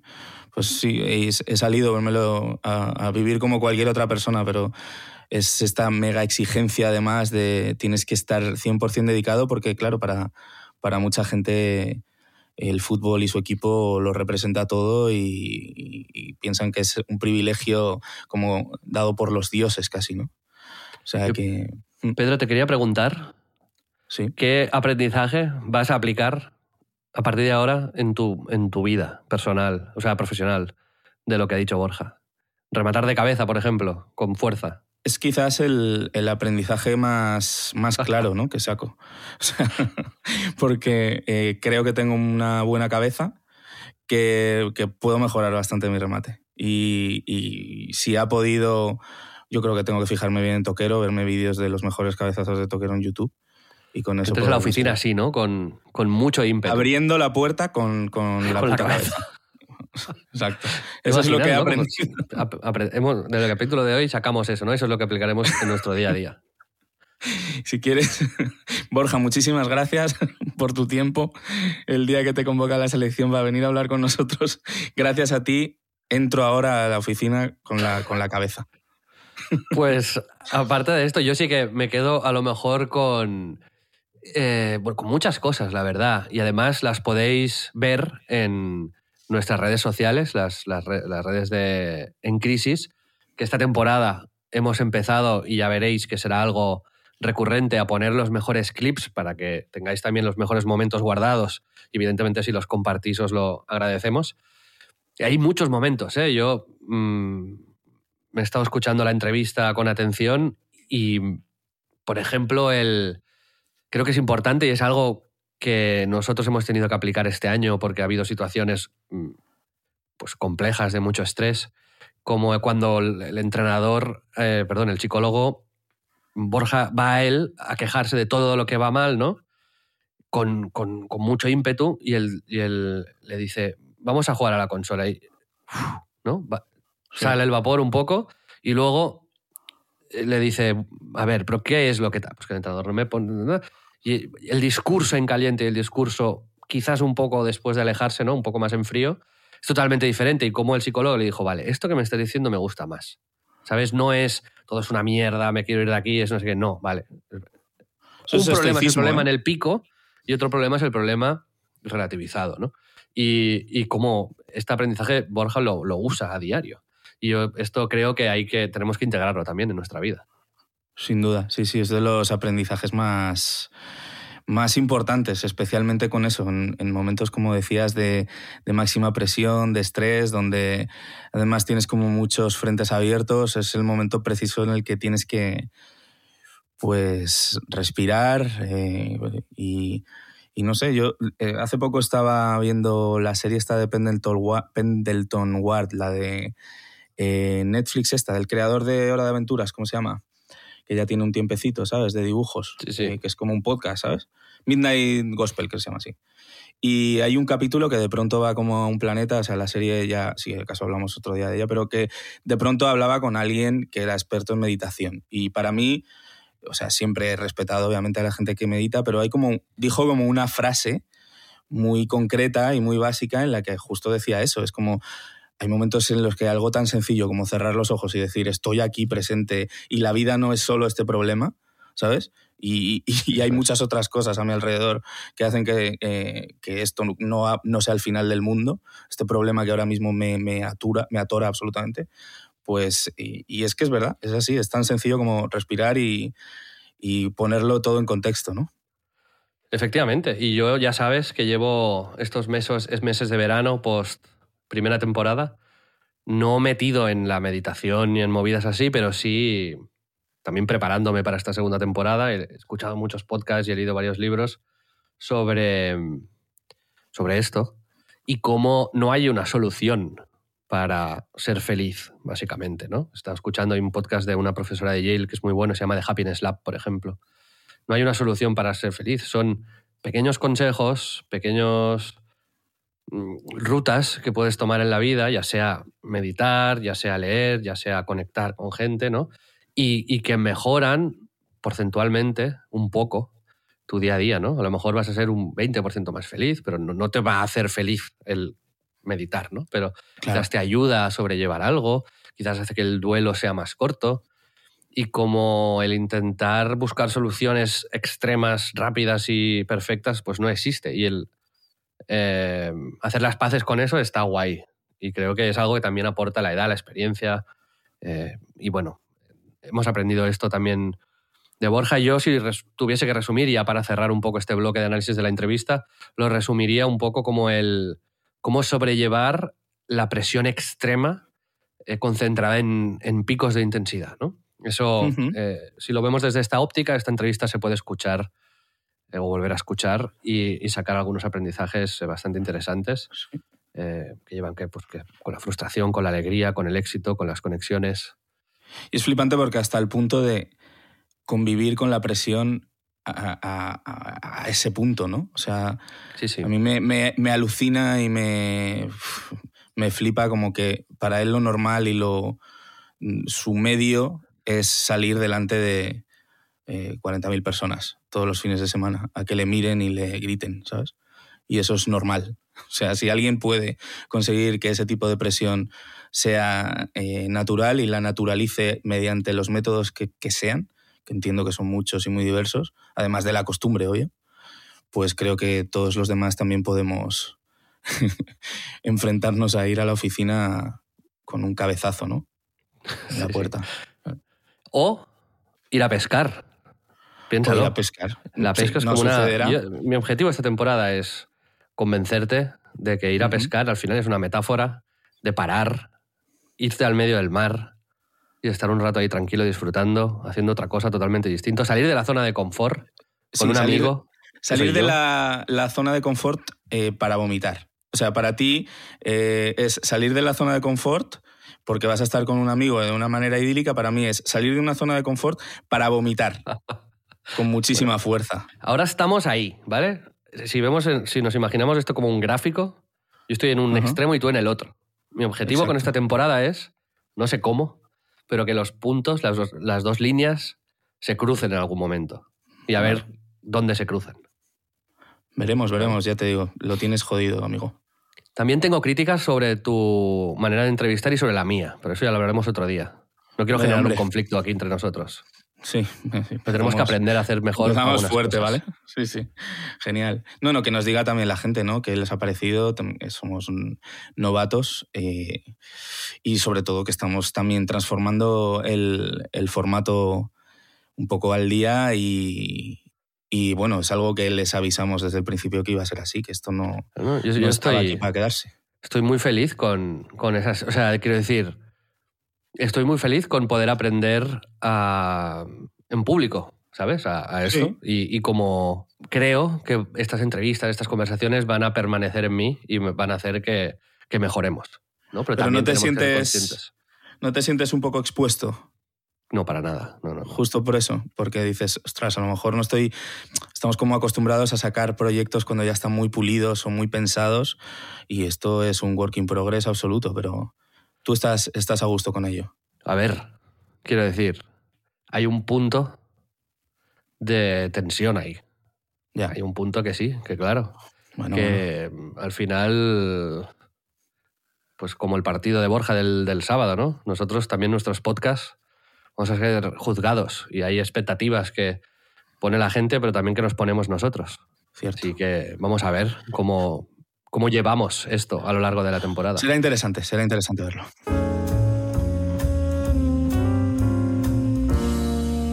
Pero Pedro, hablábamos al principio de- del programa sobre Splendid, que es una nueva empresa que hemos hecho con los socios que hemos comentado antes y que básicamente es una productora de podcast. Dicho así, no suena muy sexy, pero lo que vamos a hacer será contenido que nos guste muchísimo. Al final nosotros lo que hacíamos en este podcast, y si nos conocéis o, nos habéis ido conociendo con la primera temporada, sabéis qué tipo de cosas nos gustan y queríamos aportar algo al, al- mundo, a la comunidad, que, que tenga ese estilo, sello, visión o tonterías que tenemos en la cabeza. Y, eso hacerlo vía productos, que son los propios podcasts. Y empezaremos, ya os iremos explicando en detalle cómo son, ¿no? Pero son, son cuatro episodios, o sea, cuatro podcasts diferentes, que además se, pues, tienen una comunidad en el centro que va a tener un papel muy importante. Así es, sí, sí, sí. Eh, bueno, Splendid es algo que creo que nos hace mucha ilusión a todos, eh, especialmente yo creo que a ti, porque es algo que lleva en tu cabeza tiempo, ¿no? Desde, desde Eso que cuenta- empezaste. Cuenta, como ¿Cómo ha el sido? primer ¿no? recuerdo de Splendid, ¿no?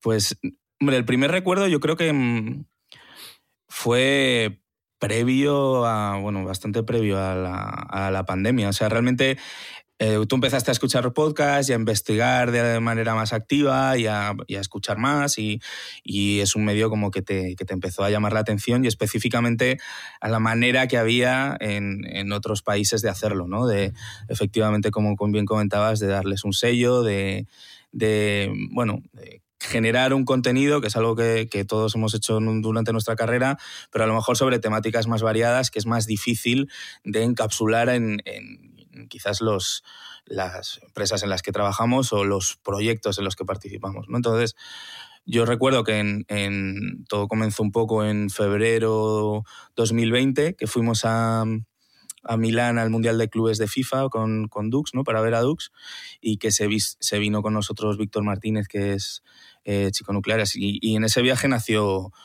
un poco el, el germen del proyecto, ¿no? O sea, bueno, de hecho, De fue hecho, como en...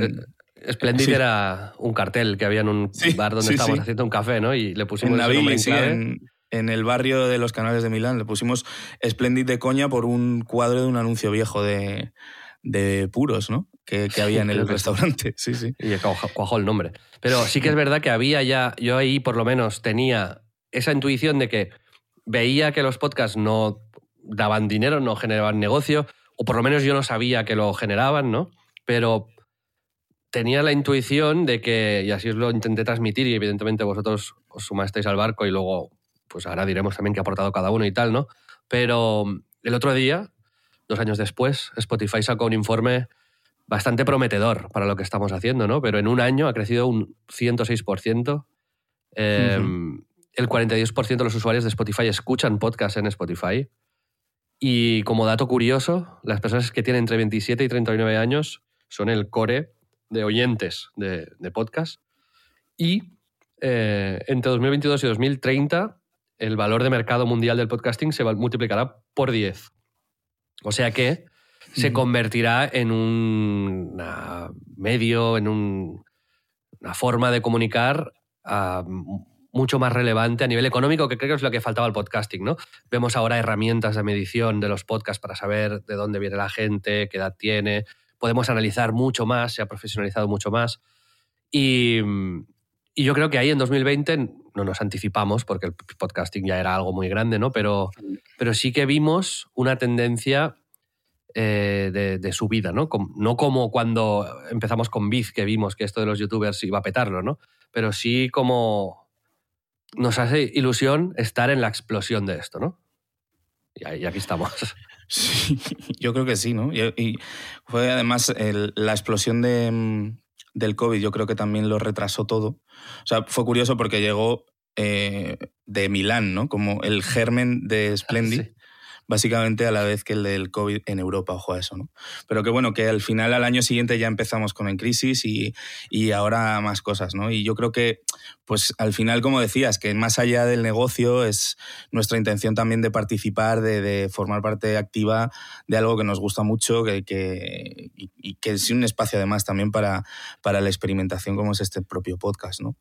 Pero sí, nosotros no hacemos las cosas o intentamos no hacerlas de manera improvisada. Sí que es verdad que hemos No. dedicado muchos meses a pensar qué es lo que vamos a hacer y no sabemos si va a ser algo que funcionará o no, si hemos encontrado una fórmula que sea de éxito o no. Y estamos muy abiertos a ir cambiando, ajustando, adaptando, optimizando a lo largo de los próximos meses. Pero la oferta inicial de Splendid a mí sí que me parece sólida, pensada y, y que además, que es lo que buscábamos sobre todo, que fuese algo diferente a lo, ni mejor ni peor, ¿no? Pero diferente a, a lo que hay en el mercado. Pues te- te diré- Identitario de alguna manera, ¿no? Eso ha sido como nuestro... Em- empezando por la imagen y la línea gráfica que, que tú has desarrollado también, además, ¿no? Muy, me encanta el logo, me encanta el código de colores y vamos a ir viendo cómo todo esto se va, se va a trabajar de manera bastante particular, ¿no, Pedro? Sí, sí, sí, sí. La, la marca, la verdad, una vez que efectivamente yo tampoco pensé que Splendid se fuese a quedar después de, de Milán, pero creo que al final es, es potente y es, tiene como este, este punto optimista que a mí también me parece que tiene el propio formato. Y al final es eso, ¿no? Es la, si queremos desarrollar proyectos diferenciales con, y estar muy identificados en estilo, en la forma de interactuar con las audiencias, el, este sello propio también a nivel de, de, branding, pues se tenía que, se tenía que ver. Y bueno, pues eh, creo que por lo menos hemos encontrado algo. Estuve también haciendo como la marca sonora, que oiréis al principio de los podcasts, el, un poco trabajando en que, que haya una coherencia dentro de que obviamente cada podcast tiene que tener su temática, pero que, que, sea identificable, ¿no? Que digas, joder, un podcast de Splendid, ¿no? Suelen gustarme. Todos incorporan un señor tosiendo, ¿no? O sea, que, que, ese, que, que, ese fuese el diferencial, ¿sabes? Que tenemos en plantilla a don José Luis, el tosedor, no, eh, el sello tiene que ser otra cosa, ¿no? Que lo estamos buscando y lo más excitante es que lo haremos con la gente, ¿no? Que nos puede apoyar desde ya, que todos vosotros podéis formar un poco parte de este, de este recorrido ahora con unos primeros cuatro podcasts que, que lanzaremos, pero ojalá con muchos más y... Sí. Es decir, la reflexión aquí es que vosotros seguramente conoceréis en crisis, pero no conoceréis los otros podcasts que haremos. Y no necesariamente os tienen que gustar pero puede ser que os gusten, ¿no? Entonces, Splendid es efectivamente un sello que pretende ser un, medio que tiene diferentes patas, ramas, que son los podcasts que, haremos, ¿no? Eh, algunos serán sobre cultura, otros serán sobre actualidad, otros serán sobre tecnología. Depende, ya veremos, os los, ya los tenemos claros, pero os los contaremos en, en próximos episodios. Y además en splendid.club, que es la web es así, no es .com, .club, splendid.club, podréis encontrar más información o poner vuestro mail para que os, os informemos de, de más. Pero eh, aquí la idea es que tú entras por En Crisis, ¿no? Y dices, ostras, a mí me gusta lo que hacen Pedro y Xavi y quiero más En Crisis. O sea, con un episodio de la semana me quedo corto. Entonces, en, esta mes creemos que es hacia dónde está yendo también, ¿no? La, industria de la creación de contenido. Hay menos grandes estrellas mediáticas, ¿no? Antes había mil youtubers muy famosos y ahora hay diez, ¿no? En cambio, se está atomizando. Hay muchos pequeños creadores que tienen su pequeña comunidad, ¿no? Y, aquí nuestra idea es eso, es, ostras, nos queremos hacer fuertes y ahí, en, lo que somos, en lo que somos, eh, además, más o menos eh, expertos. Y mm, si vosotros tenéis estas ganas de decir, ostras, por un lado, quiero apoyar a Pedro y a Xavi y em, pues quiero que sigan haciendo en crisis y que en crisis pues crezca y tengan más recursos para, qué sé, hacer algún espectáculo en vivo, para mm, pues poner más clips en redes o para hacer entrevistas más chulas, lo que sea, pues hay una manera de apoyar que es vía splendid.club y barra en crisis. Em, pero luego además, sí, y ahí puedes pagar, pagar un dinero que va a nosotros, ¿no?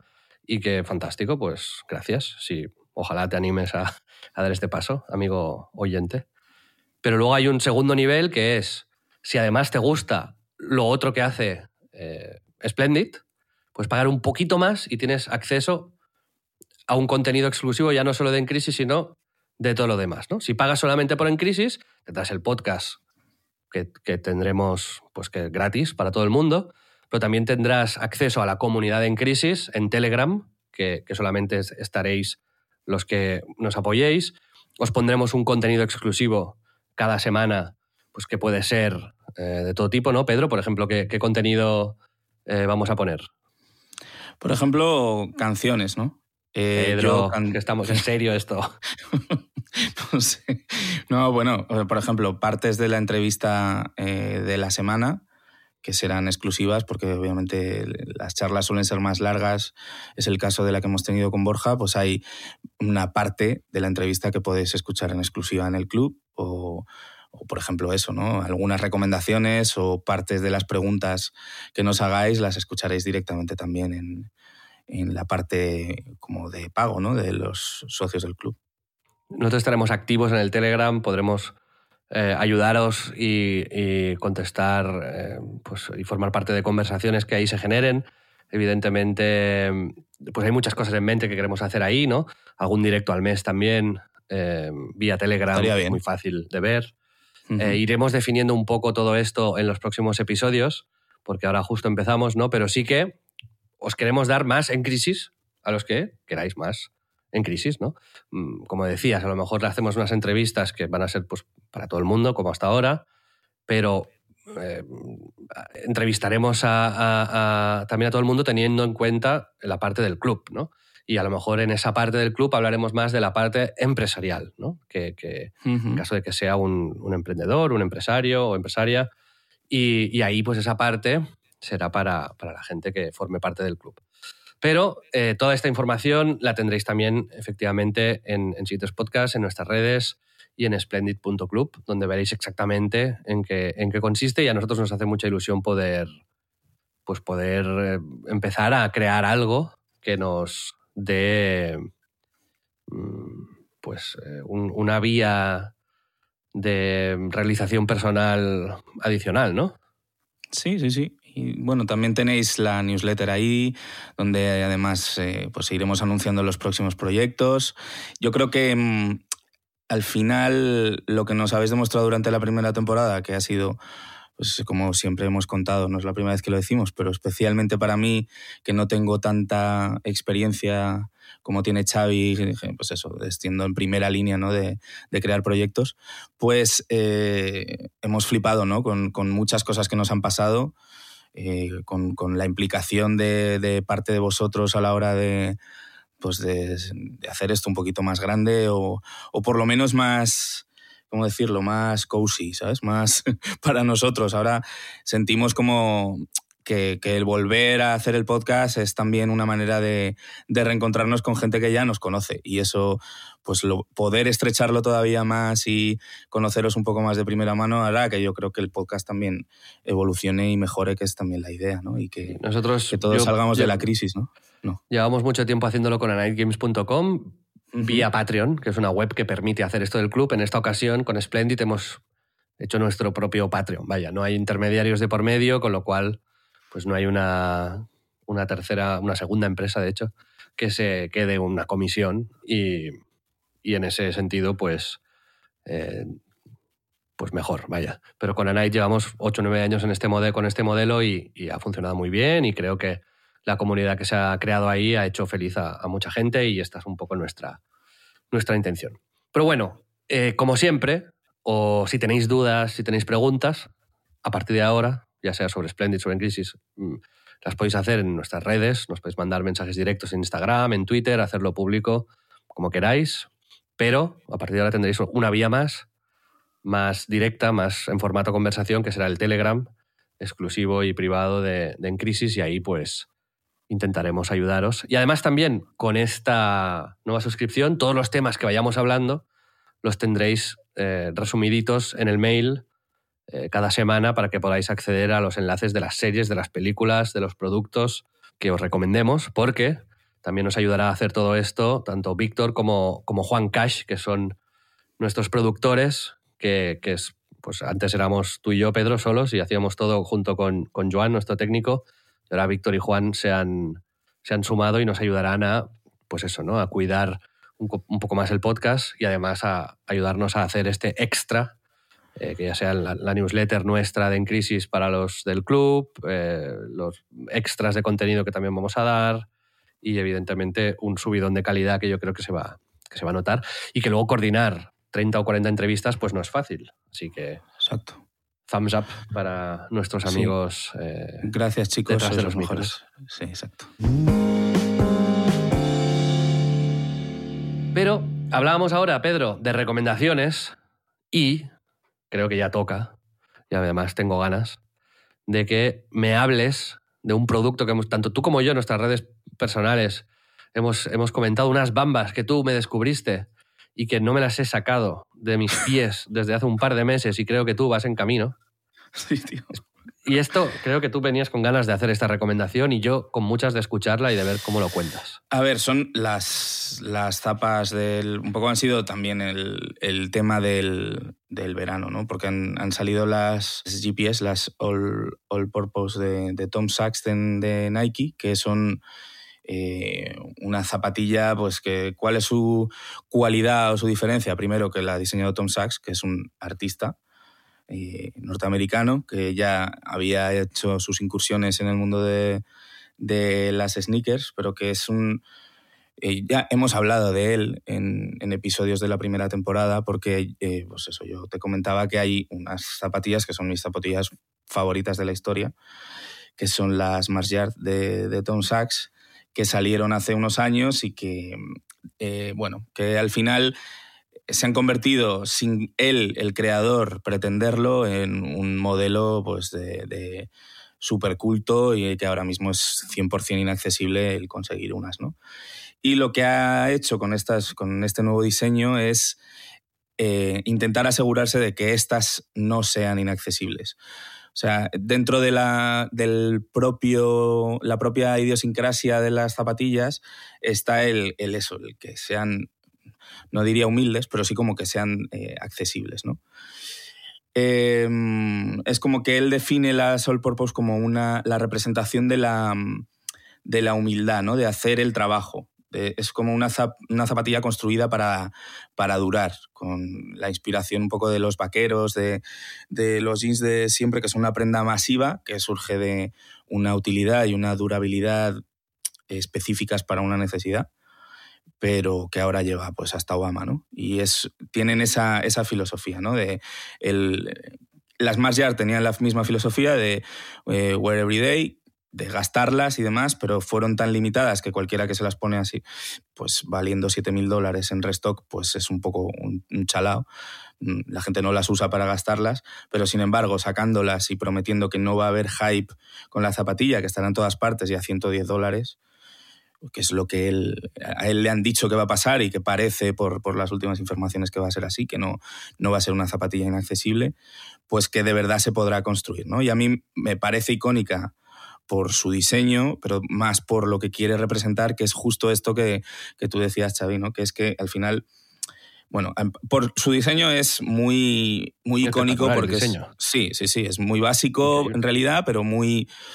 O sea, hay una cosa muy curiosa, ¿no? Que cuentan la anécdota de que tuvo a su equipo frito Tom Sachs con, eh, con la punta, de cómo iba a ser la punta, la curvatura de la punta de la zapatilla, porque tenía eh, eh, eh, esa... él decía que hay una sutileza en, un objeto que hace que sea o no feliz. O sea, que por ejemplo, la, cómo están puestos los, eh, los focos de los coches, ¿no? Eh, y la, la parte delantera, que hay algunos que sonríen, otros que están tristes, otros que están enfadados. Y me parece como es divertido, pero es, es verdad, ¿no? Es como que es una zapatilla que de alguna manera eh, pues que, que da buen rollo, ¿no? Y que está construida, mm, pues eso, pensada para durar y hecha un poco para sí mismo, ¿no? O sea, es- él dice que está hecha primero para él, de la misma forma que otros artistas hacen música, libros, chistes o lo que sea, eh, primero para ellos, que, que yo creo que debe ser la forma de actuar por defecto, pero es como que la tienen la utilidad en la cabeza. Es la zapatilla que debe llevar alguien que curra en su estudio todo el día de pie, pues pintando con, con una sierra o sujetando una cámara. A ¿no? mí, a mí, si me permites, voy a leer. La, a mí, me convencieron con una imagen que está en el Sí. Instagram de Tom Sachs, Que tiene una imagen de la zapatilla, además sucia, y, y pone en grande boring, ¿no? Aburrido. Sí. Y, y entonces el texto, más o menos, lo voy a ir traduciendo sobre la marcha, pero dice, las, tus zapatillas no tendrían que ser la cosa más emocionante sobre ti. Son herramientas. Y lo que hace, eh, o sea, y lo que importa es que tus herramientas eh, te permiten trabajar, ¿no? Eh, ellos, ellas hacen el trabajo, su trabajo, para que tú puedas hacer el tuyo. Te las pones y te olvidas de ellas. Te centras en ser un poco más rápido, un poco más atento y en encontrar eh, la señal en medio del ruido, ¿no? Sé que les eh, ha llevado 10 años hacer una, una zapatilla así de, de simple y que es tan simple que, que- que no pueden ser más simples, ¿no? Es una zapatilla para hacer más, una zapatilla para tener menos zapatillas. Haz más, ten menos. Sí, sí, sí. Sí. Entonces, eh, no es lo que haces, es cómo lo haces. Y, y entonces a mí me, me flipó. Y con las segundas, que es otro color básicamente, ¿no? También hablaba de que la creatividad es el enemigo. ¿Sabes? Que no, no siempre porque tú puedas, eh, debas hacer las cosas, resistirse a lo nuevo por el simple hecho de que sea nuevo también está bien. Eh, construir en, en, bases sólidas. Total, que va por ahí. Si queréis curiosear en el Instagram de Tom Sachs, veréis muy claramente estas imágenes porque son una zapatilla con un texto. Y me. Joder, a mí cuando me lo, me lo contaste me convenció del tirón y, y me, te doy las gracias porque me he ahorrado bastante dinero en zapatillas desde hace unos meses. Te lo juro, ¿eh? no me compré ninguna. Pero escucha, además, hay como algo igual es que estamos sugestionados, pero yo, tú sí que ya habías como optado por si voy a llevar estas, si va a ser las zapatillas que lleve. Y yo no me las he quitado porque me son la hostia de cómodas. O sea, es como que, que, van muy bien con, con, conmigo, entran súper fácil y como que dentro de la propia filosofía está el llevarlas hasta gastarlas y, que te invita de alguna manera a, funcionar así. No sé, ya te digo si es una sugestión, sí que es, pero al final este, esta simplicidad de los básicos que buscan y que te llevan a esa filosofía, ¿no?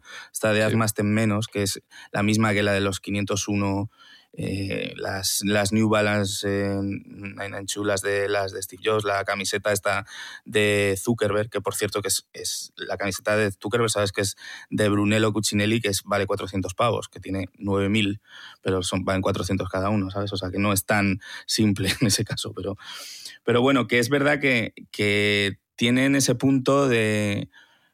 Eh, casi como un mantra de efectivamente quiero dedicarme a otras cosas y por eso estas me sirven y me funcionan por diseño, pero también por... Me gusta como a mí personalmente como comprometer, o sea, aceptar el reto, ¿sabes? Como, vale, él ha diseñado este producto y me transmite cuál es su intención con él y yo decido creérmelo y subirme a ese barco. Exacto. y estoy contento en este proceso, ¿eh? O sea, estoy feliz y, estoy feliz con las, con las no decisiones que estoy tomando de no comprar otras cosas, de no buscar la felicidad en el consumismo y en, tener más zapatillas que ya no me caben en casa.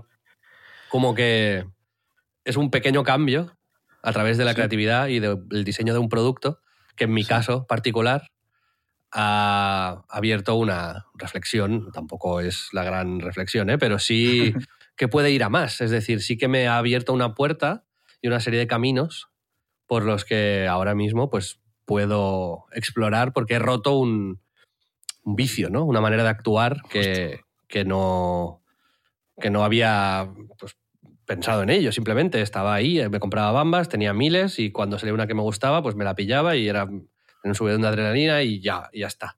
Y ahora, pues como que esto me está llevando a elegir mejor, ya no solo las zapatillas, sino las herramientas con las que trabajo y, otro tipo de cosas. Así que. Es, es, flipante porque ha conseguido lo que, lo que busca. O sea, tú eres el ejemplo de que, literalmente él está vendiendo una cosa como mmm, cómprate unas y reviéntalas, que es como el anticonsumismo en realidad, ¿no? Y que no sé hasta qué punto Nike estará contento con esta estrategia, pero entiendo que si todo el mundo tiene esta misma filosofía, pues pasará lo que con los levis o con otras cosas, ¿no? Que, que, no es tan, no hay tanto bucle de comprar cosas, pero eh, es, el producto se convierte en algo icónico y algo que, que, representa una manera también de entender las cosas, ¿no? Que, no sé, yo os invito, sin contar mucho el rollo, a que, eh, que investiguéis un poco a Tom Sachs, que es un artista eh, bastante especial y con el, con el que caso mucho porque no es elitista, no es inaccesible, eh, no es individualista. O sea, el tío no sé si tiene 20 personas trabajando en su estudio o algo así.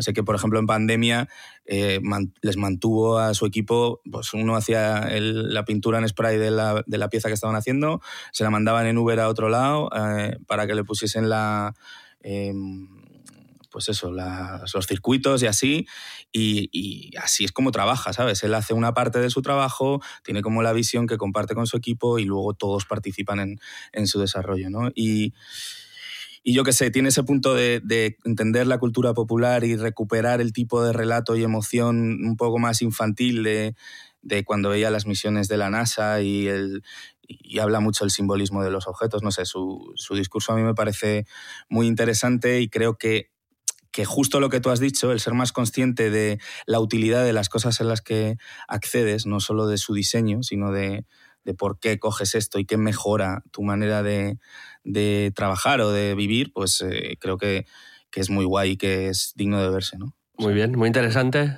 eh, y os- espero que os haya dado tiempo de apuntar el nombre de las zapatillas, pero si no, como os decíamos, a los premiums eh, os pasaremos toda la lista de productos y cosas que recomendemos bien recogidita en, en un email. Escucha, subiremos una foto de cómo van evolucionando tus zapatillas, cómo se van destruyendo. Sí, ¿Te parece? claro. Eso Están está ya un poco agrietadas, eh, pero Sí, me sí, gusta, sí. quedan guay. Pero vamos a hablar, ahora yo te traigo mi recomendación, que es una serie que vimos juntos en Sí. mi casa los 18 meses que te quedaste ahí. Viniste para tres días y te quedaste tres semanas. El gorras. El, sí, el ocupa. Pero es una serie que todavía no se puede ver en España. La podéis ver. 5 de Sí. octubre, Disney Plus, ¿eh? O sea que ya Eh, sí se va a poder ver. Venga, pues mira, sí, ya la podéis ver en España, en Disney Plus. Y se llama The Bear, el oso.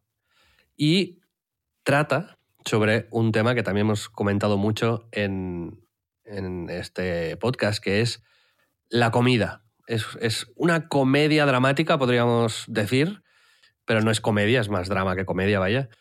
O sea, drama entendido no como que sea un drama la serie, sino que, que vaya, que es una serie con argumento y episodios que, que se van sucediendo y, y que ahora os contaré. Está creada por Christopher Storer y la historia trata de dos hermanos, sin hacer spoilers obviamente, ¿eh? pero dos hermanos que uno de ellos tiene un restaurante en, en Chicago y es un restaurante de estos familiares de toda la vida que hacen comida de esta comfort food, que dicen los americanos, ¿no? Comida fácil y agradable. Y el otro hermano, que es el joven y es el protagonista de la serie, se va a trabajar al Noma y a los mejores restaurantes del mundo y se convierte en uno de los chefs más prometedores que, hay en Estados Unidos, ¿no? Hasta el punto en el que el hermano se muere. Y esto así empieza el, capítulo, vaya, no os estoy contando nada que no debáis saber. Y entonces el, hermano pequeño, el gran chef, decide volver al restaurante y porque se la ha dejado en herencia el, otro hermano y hacerse cargo. Y entonces, sin cambiar la filosofía básica, ¿no? Es un restaurante de sándwiches con comida esta de confort y tal, pero aplicar los conocimientos que ha aprendido fuera, ¿no? Pero claro, también con un staff que lleva mucho tiempo ahí, que, que tienen sus vicios, que tienen sus, sus movidas. Entonces la comida tiene bastante protagonismo y eso me gusta, pero sobre todo los actores y los personajes están muy bien logrados. Algunos te sacan un poco de quicio, Uf, como sí, uno tío. que va ahí revoloteando todo el rato y qué tal, pero... eh, Es que eso, eso, es, eso es curioso porque coincidimos los dos en, en justo eso. Es de las pocas cosas, yo creo, mala. Pero bueno, que a mí, más, más allá de hablar del personaje, a mí me da como rabia cuando en una serie la mayoría de los personajes son coherentes, con como una personalidad bien construida y, y, no sé, factible, y otros son un poco de caricatura, ¿sabes? Y el, el, creo que es el primo del protagonista, ¿no? Es como un poco así, ¿no? Que coges los tics míticos de un estereotipo, en este caso el italoamericano, y lo aplicas como regular, ¿no? Y que aunque la serie está muy, muy bien, al final esto se hace más, caricaturi más, más caricatura y, y, no sé, yo creo que al final en su bueno, conjunto es- va remontando, ¿eh? Pero... Sí, es, es un personaje solamente, pero Sí. en, en el conjunto mm, os la recomiendo. Es una serie que, que creo que, que es agradable de ver y sobre todo también al final, y es, eh, encaja un poco con lo que os contamos aquí en En Crisis, es una serie donde se crea un producto, se crea una marca, se crea un sitio, se le da un nombre, se le da una imagen, se le da una personalidad, se construye un equipo, se construyen unas dinámicas de trabajo dentro de ese equipo y la serie lo explica y lo enseña muy bien, eh, con todos los imprevistos que van pasando alrededor de esto, con las eh, movidas personales de cada uno. Así que os recomiendo eh, este show porque merece la pena.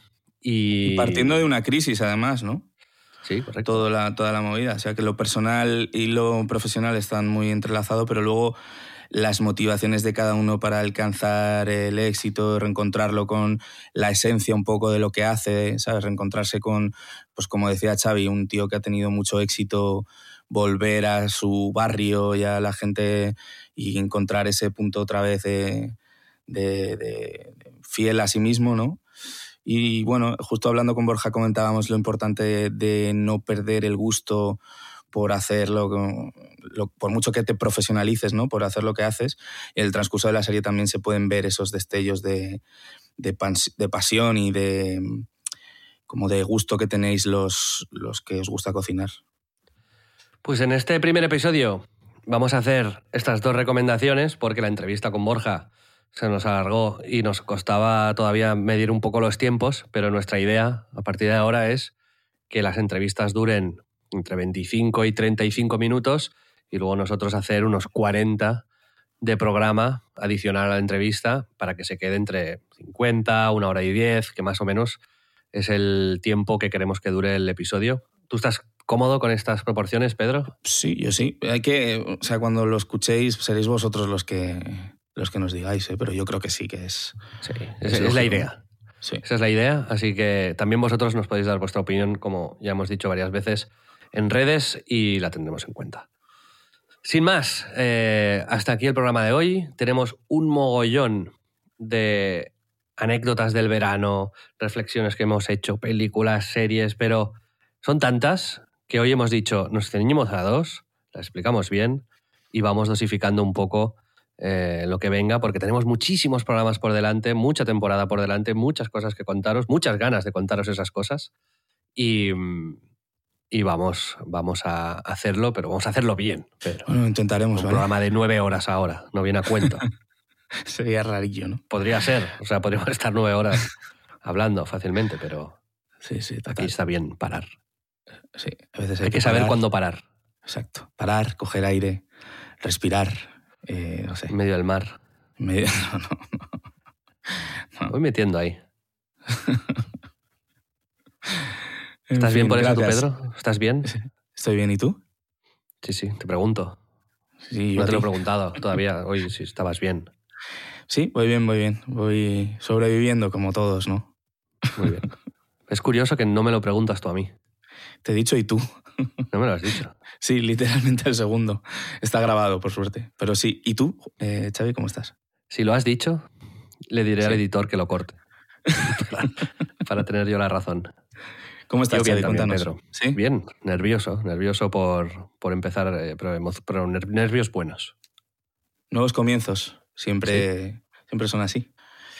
Pues amigos, vamos a, a acabar aquí el podcast, pero para los premium hay una sección, una sección adicional respondiendo preguntas que nos habéis ido haciendo a lo largo del verano o más recientemente.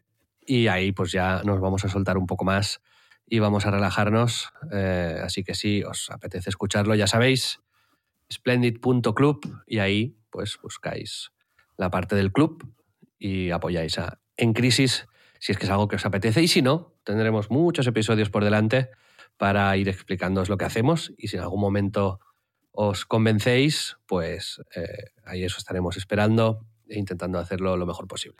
Oye, te- tenemos nueva portada. Tenemos nueva portada. Ah, ostras. no hemos siempre, comentado ¿eh? este Siempre. tema. Joder. Había importante. construido una tensión, ¿no? Como ya, como un... Estaba a punto de irme, ya estaba con la el pie fuera ya. de la puerta. Ya. Esto me lo- Pero me lo haces llega como siempre. sí, sí. Y al Llega como inicio del podcast también. Te lo voy a empezar a hacer yo a ti, a partir de ahora. Te va a ser difícil. ¿Perdona? Te va a ser difícil. No tengo el sonido Bueno. ahora este ya para... ¡Toma! Tenemos un productor y ya no lo puedo lanzar. Dios, qué Pero sí, tenemos nueva portada. Eso en- enlaza con los clips que vamos a poner en redes y tal, Exacto. que vais a ver que está en 3D y vamos a poder, como, bueno, Decidnos si os gusta. los clips, ¿no? De una manera diferente. Dadnos feedback. Si os parece, Pedro, si te parece bien, en el siguiente episodio podemos hablar de la portada, del proceso de creación de la portada, por Fenomenal. qué lo hemos hecho así y explicamos bien cuál es nuestra intención con este mm, remozado de la, de la- del grafismo ¿no? y de la estética. de la tío. No, no, rebozado. Remozado. no. Que ya, que ya. Pues a ti te voy a rebozar el cerebro, tío, a, a patadas. Bueno, chicos, muchas gracias por estar ahí. Perdona, Pedro, más. eh, una cosa más. Eh, ¿Cómo lo sabía, tío? Es que te las, te la dejo a huevo. por favor, eh. Venga, despide. Amigos, muchas gracias por estar aquí. Os mandamos un abrazo y hasta la semana que viene. Adiós. Adiós.